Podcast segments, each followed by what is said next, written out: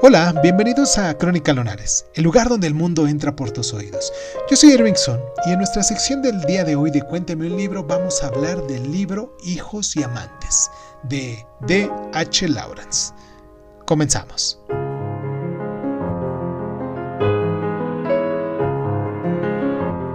En Hijos y Amantes, Lawrence nos ofrece una descripción muy convincente de las tierras del condado de Nottinghamshire y de la comunidad minera a la que se sentía profundamente ligado.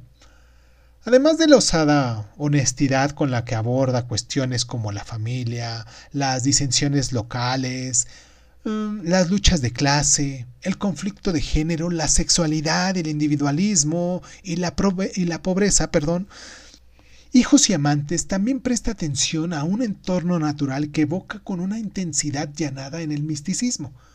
El tema clave de esta novela es la relación entre el joven Paul Morel y su madre, una mujer ubicua y maternal que tiene depositadas muchas esperanzas en las dotes de su hijo. Y bueno, ese estrecho vínculo entre ambos Incluye al padre, claro, un minero escasamente instruido que ella trata con cierto desdén, actitud que el muchacho hará suya a medida que se convierta en un hombre, y los apremiantes problemas de clase se solapan así con cuestiones psicosexuales mucho más imprevisibles. Paul supera las frustradas aspiraciones de su madre a través de la educación y el arte, y sin embargo la relación casi incestuosa que ambos mantienen amenaza con convertirse para él en un serio impedimento para desarrollar una identidad independiente y mantener relaciones sexuales maduras con otras mujeres.